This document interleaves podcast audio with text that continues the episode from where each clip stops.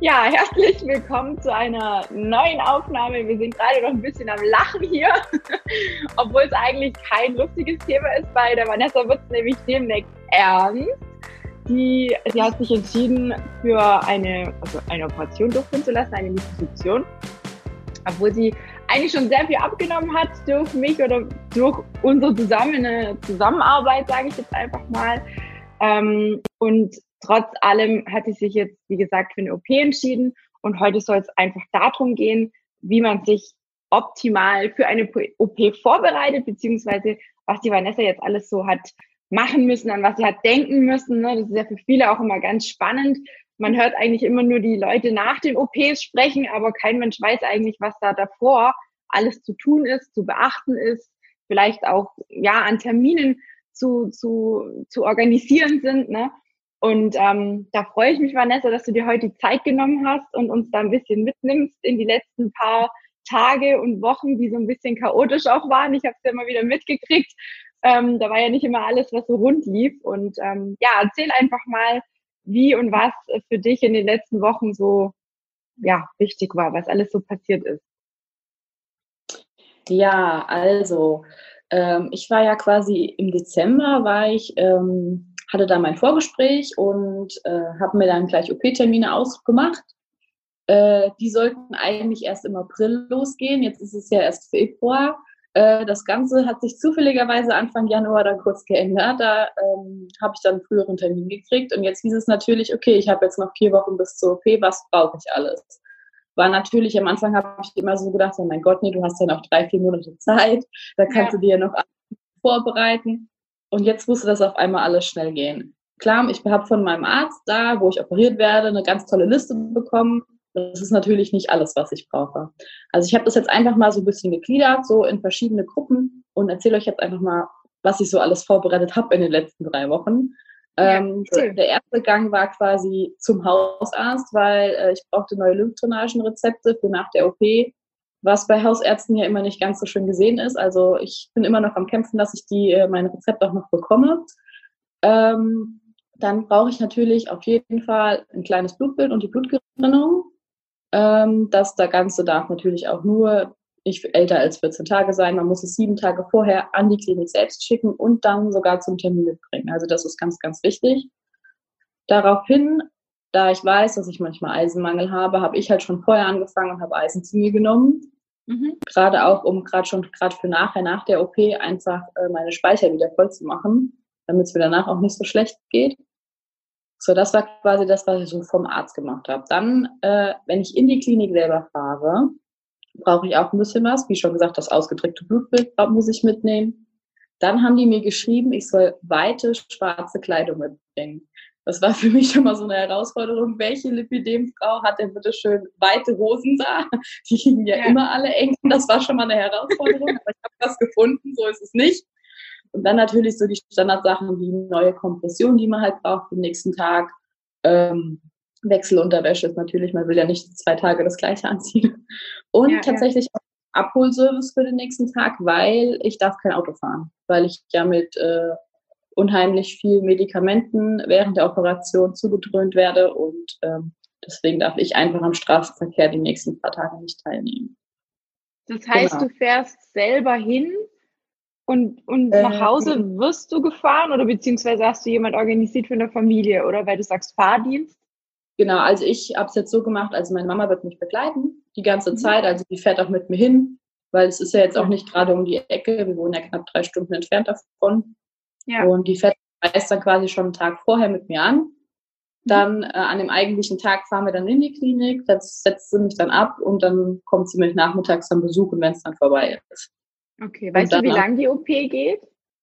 Genau, die OP dauert ungefähr zwei bis drei Stunden.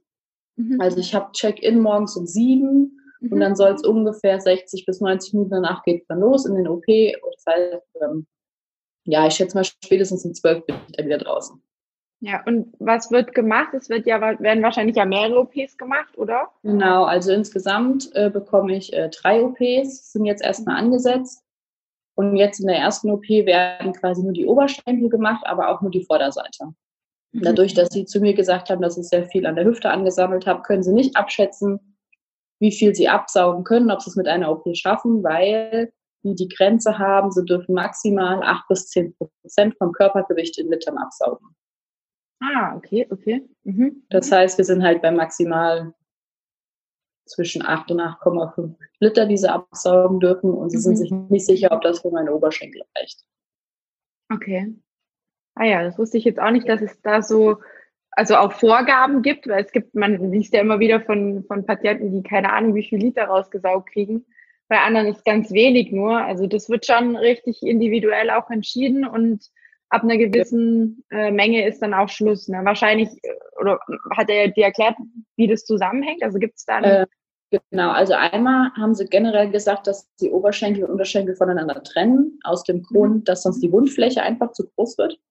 Ja, macht Sinn. Und ähm, sie haben sich diese Grenze halt gesetzt, weil sonst der Blutverlust während der OP halt einfach auch zu groß mhm. ist. Und sie wollen den Körper nicht unnötig unter Stress setzen. Er ist ja so oder so schon danach total verwirrt, weil sich ja alles ja. neu einstellen muss. Und ja, dann wollen ja. das halt nicht noch zusätzlich dadurch halt belasten. Okay, ja cool. Das heißt, du bist dann praktisch, ähm, wenn du hinfährst, eine Nacht noch mit deiner Mama im Hotel wahrscheinlich, oder? Und fährst dann in der Früh dorthin und am Nachmittag fahrt ihr, wenn, ihr, wenn alles gut läuft, dürftest du schon wieder nach Hause. Ja, nee, tatsächlich muss einen, einen Tag da ah. bleiben. Also ich eine Nacht da und würde, hm. würde dann am nächsten Tag morgens abgeholt von meiner Mama wieder. Ah, okay. okay. Genau, die sagen das aus dem Grund, dass man halt quasi den ersten Tag einfach nochmal zur Beobachtung und der Vorteil ist dadurch, dass äh, aus allen möglichen Wunden ja noch äh, Flüssigkeit rausläuft. Ja. Das heißt, wenn man mal aufs Klo geht, zieht man so eine schöne Blutspur hinter sich her und die wischen halt gleich hinter einem auf. Das ist halt das Tolle, okay. so All-in-Service. Okay, das hört sich so ein bisschen wie zum Schlachthaus. Okay, aber ja, klar, macht Sinn. Nee, aber, aber, also klingt jetzt alles in allem eigentlich jetzt nicht nach mega dem, der OP. Klar, es ist ein Eingriff, definitiv. Ähm, was gab es sonst noch zu, zu beachten? Also hat der Gibt es irgendwelche Vorgaben auch, was das Gewicht angeht, wo er gesagt hat, okay, ab einem gewissen äh, ab einer gewissen Gewichtsklasse operiert er nicht oder würde man nicht operieren oder was, was hat er bei dir gemeint? Die Gewichtsgrenze nach oben sind 150 Kilo. Da bin ich jetzt ja ein bisschen von entfernt. Ja.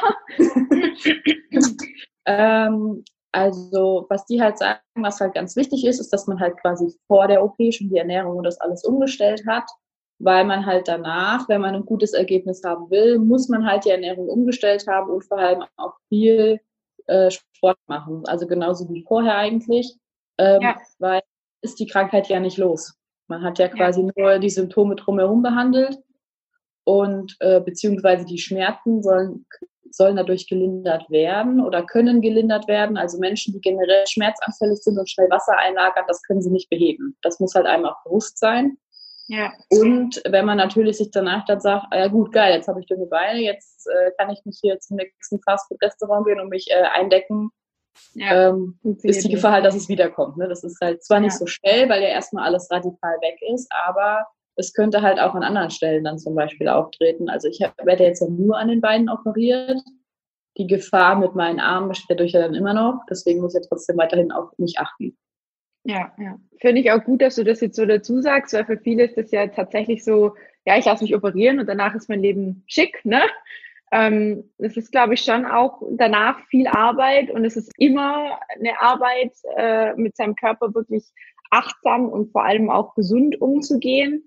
Ähm, Finde ich echt gut, dass du das auch nochmal ansprichst, weil ich glaube, viele haben da einfach immer noch dieses, ja, es ist eine Schönheitsoperation und danach ist alles gut. Aber man weiß ja auch von also ich, wo ich das erste Mal überhaupt von einer Fettabsaugung gehört habe, war es ja damals schon so, dass es hieß, also nichts mit Liposuktion oder sonst irgendwie was, aber mhm. wenn jetzt jemand beispielsweise am Bauch sich hat das Fett absaugen lassen, dann kam es ganz oft vor, dass sich halt an anderen Körperteilen, ähm, wenn man zugenommen hat, das Fett wieder vermehrt hat. Ne?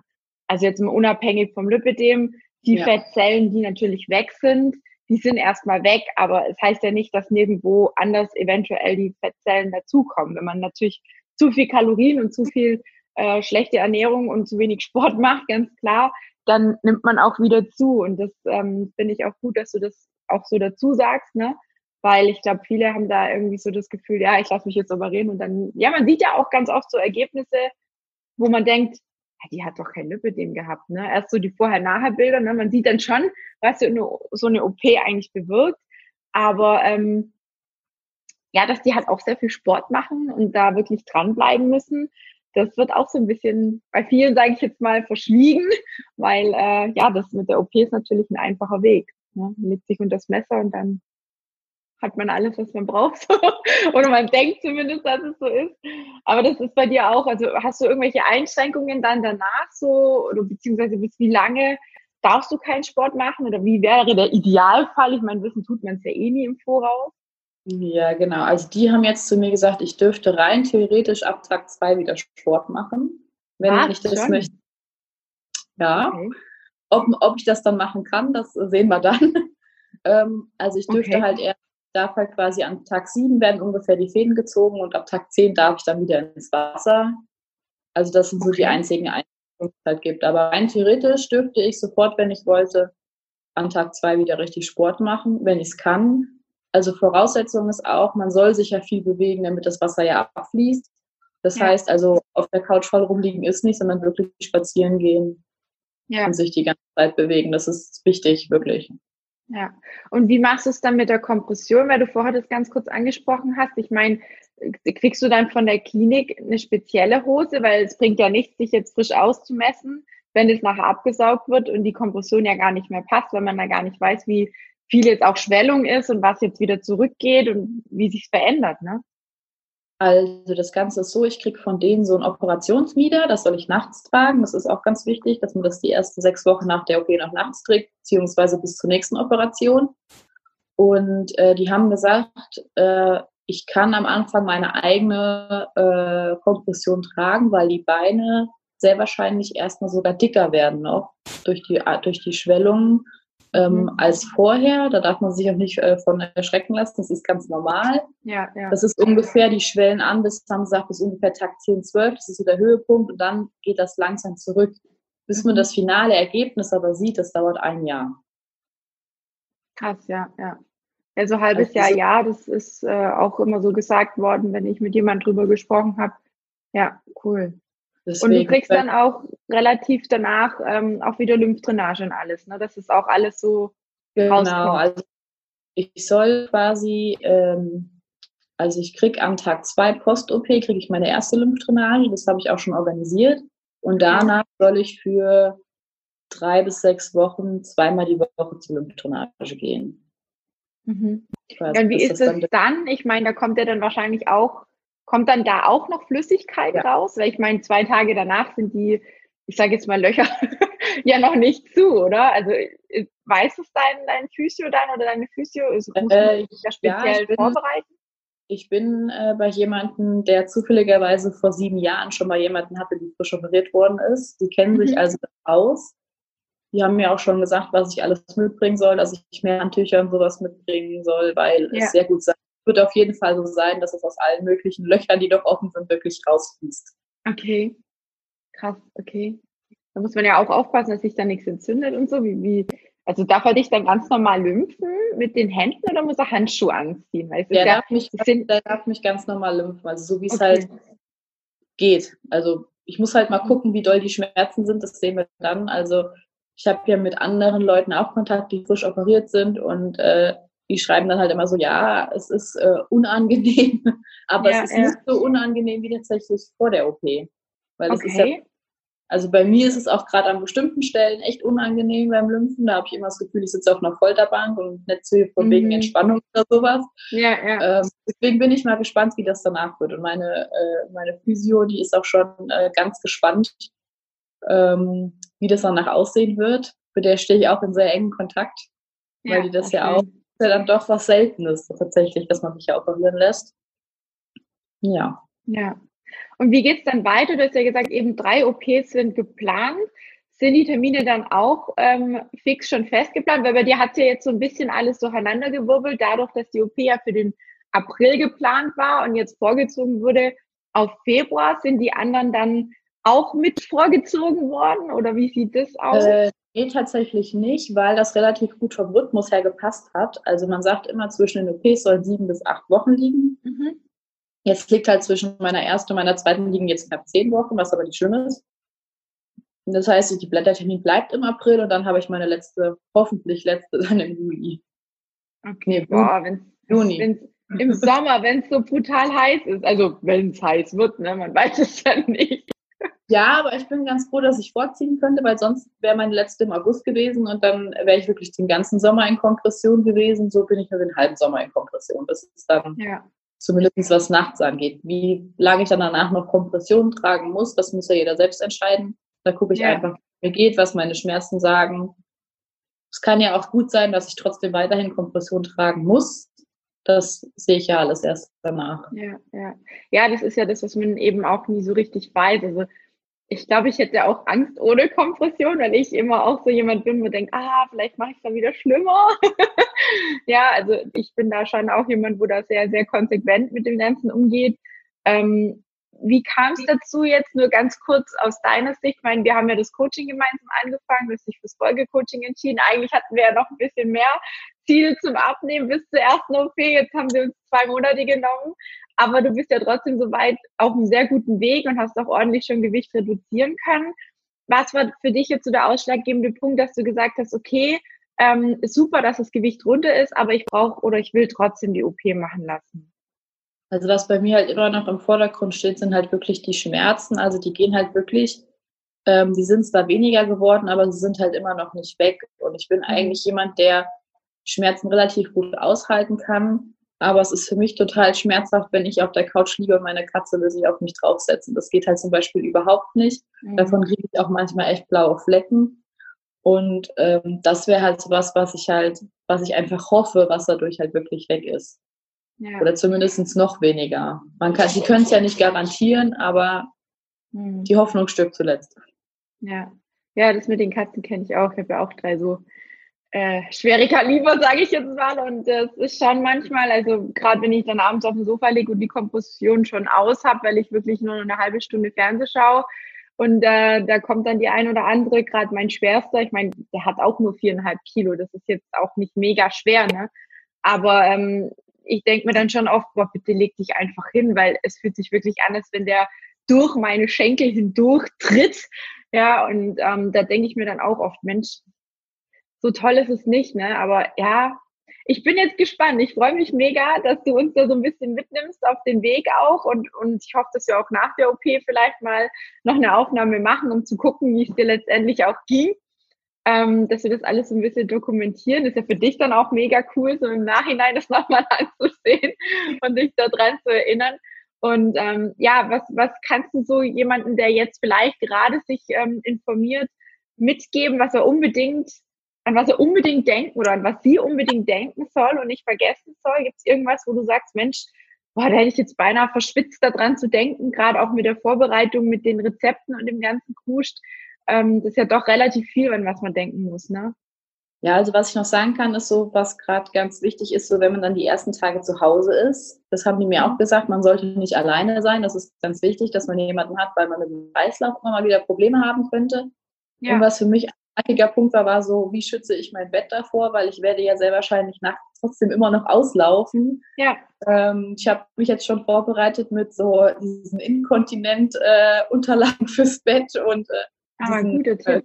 Die, die es auch so im Krankenhaus gibt und sowas. Ich habe das ja. Glück, dass Mama Krankenschwester ist, die hat mich da so ein bisschen versorgt. Und dann haben wir auch schon überlegt, okay, wie machen das, dass ich meine Bettdecke nach oben hin auch schütze, irgendwie in Handtücher einwickeln und noch Umschläge drum machen oder mhm. sowas, weil es wäre ja schade, klar, die OP ist teuer, trotzdem möchte man sich ja nicht seine Matratze äh, versauen. Ja, natürlich, natürlich, Das ist ja auch, also gerade vor allem wichtig. Und ich habe halt wirklich geguckt, dass ich immer, dass mich immer jemand mal besuchen kommt, der dann mit mir einfach mal zwei, drei Stunden rausgeht und ich mich einfach mal bewegen kann. Also das ist gerade ja. wirklich wichtig, dass man, was wichtig ist, alle, die es vorhaben, es zu tun, man sollte diesen Weg nicht alleine gehen, sondern man sollte wirklich Leute dahinter haben, die einen unterstützen. Weil ja. ich glaube, das ist das A und O, weil das ist jetzt der Anfang, der Anfang meines langen Weges, glaube ich. Also es geht jetzt erst richtig los und ich glaube, das nächste Jahr wird sehr spannend und äh, es wird sich sehr viel verändern. Ja, finde ich super, auch mit dem, wie du gerade sagst, mit dem, dass man rausgeht, dass man guckt, dass man vielleicht ein paar Freunde mobilisiert, die einen besuchen oder die einen dann wirklich ähm, auch vielleicht mental ein bisschen unterstützen, weil ich kann mir gut vorstellen und man hört ja auch immer wieder, dass die Schmerzen bei der einen oder anderen schon echt schlimm sind und dass es kein Zuckerschlecken ist. Ne? Und wenn man dann da, sage ich jetzt mal, alleine in der Wohnung sitzt und, und am Versauern ist auf gut Deutsch, ist es, glaube ich, ganz gut, wenn man da noch jemand hat, wo man sagen kann, Mensch, kannst du kurz vorbeikommen oder können wir eine kleine Runde laufen? Ich krieg's alleine nicht hin. Oder einfach auch nur telefonieren, ne? Finde ich ähm, auch ein guter, ein guter Tipp. Was, wie sieht's aus mit der Arbeit? Das würde mich jetzt noch interessieren für alle, die natürlich berufstätig sind. Man muss sich ja mehr oder weniger Urlaub nehmen, wenn man es nicht über die Kasse bezahlt bekommt. Wie äh, lange raten die, sich da aus dem Verkehr ziehen zu lassen oder beziehungsweise den Urlaub einzureichen? Also ich werde quasi von der äh, Klinik selbst, werde ich zwei Wochen krankgeschrieben. Ah, okay. Ähm, und danach sollte ich rein theoretisch wieder arbeiten gehen können. Mhm. Es ist bei mir so, ich als Biologielaborantin, bei mir ist ja nochmal ein bisschen anders. Also ich darf natürlich nicht sofort wieder ins, äh, ins, ins Labor. Deswegen muss ich nach den zwei Wochen gucken, wie es mir geht und müsste mich dann danach vom Hausarzt krank schreiben lassen. Also ich muss dafür jetzt keinen Urlaub nehmen, weil das mit meiner, ähm, also weil die mich halt direkt von der Klinik halt schon krank schreiben. Okay, das geht. Okay, cool. Ja, perfekt. Und was sagt man so in der Regel? Ähm, so zwei, drei Wochen ist, ist so Standard, oder? Dass man, also kommt natürlich auf den Job drauf an, ganz klar. Genau. Also wenn man jetzt bei so mhm. Bürotätigkeiten sagen so ungefähr ein bis zwei Wochen. Wenn man dann aber so, ähm, ja, wie soll man sagen, so mehr arbeitende oder kräftigere Arbeiten ausübt, wie zum Beispiel als Krankenschwester, wo man relativ viel laufen muss, dann reden sie sogar von sechs bis acht Wochen. Oh, okay. Wow. Ja. Ich finde es ein bisschen krass, weil eigentlich auf der einen Seite soll, sollst du dich bewegen und Sport machen, auf der anderen Seite kannst du nicht arbeiten gehen. Aber ja, ich kann es gut verstehen. Man ist halt doch nochmal anders eingespannt bei der Arbeit, als wenn man jetzt zu Hause mal eine Stunde spazieren geht. Man kann sich danach einfach wieder ausruhen und hinlegen, weil der Heilungsprozess ist ja auch ähm, was, wo dem Körper sehr viel Kraft kostet. Und da kann man halt nicht so funktionieren, sage ich jetzt mal, wie auf Arbeit, dass man dann sagt, ja, ich bin jetzt halt acht Stunden auf dem Bein und äh, muss halt warten, bis die Uhr Feierabend anzeigt. Ähm, klar, finde ich, finde ich auch gut zu wissen, gerade für diejenigen, die halt noch gar nicht so wissen, was auf sie zukommt. Ähm, definitiv richtig informieren. Du warst ja, glaube ich, auch bei mehreren Ärzten, oder? Ähm, tatsächlich äh, für die Klinik an sich, da stand bei mir schon relativ am Anfang fest, wo ich mich operieren lasse. Da war ich gar nicht bei mir. Ich habe mich zwar, ich habe mich sehr lange darauf vorbereitet. Ich glaube, ich habe, mhm. boah, wann habe ich angefangen? Vor anderthalb Jahren habe ich dazu äh, angefangen, so noch länger, zwei Jahre zu recherchieren, was es so für Ärzte gibt und was es so für Methoden ist. Und ich bin halt immer wieder auf diese Klinik gestoßen. Das habe ich mhm. natürlich äh, über Instagram mit vielen Leuten geschrieben, die sich halt auch da haben operieren lassen. Ja. Und dadurch ist halt meine Entscheidung da halt irgendwie auch immer fester geworden. Ja. Weil also ja. gibt ja hier gar nicht mal so viele, also jetzt zumindest in Hessen gibt es gar nicht so viele Ärzte, wo man wirklich äh, sagen ja. kann, die das machen. Ja. Ja, also so Vorbereitung allgemein ging bei dir schon relativ noch weiter nach vorne, sage ich jetzt mal, zurück. Ja, ja. Ja, also ich bin ja zu diesem Termin im Dezember bin ich hingegangen und war eigentlich top informiert. Ich wusste alles, was ich mhm. machen muss, quasi auch schon fast, was so noch mit der OP auf mich zukommt.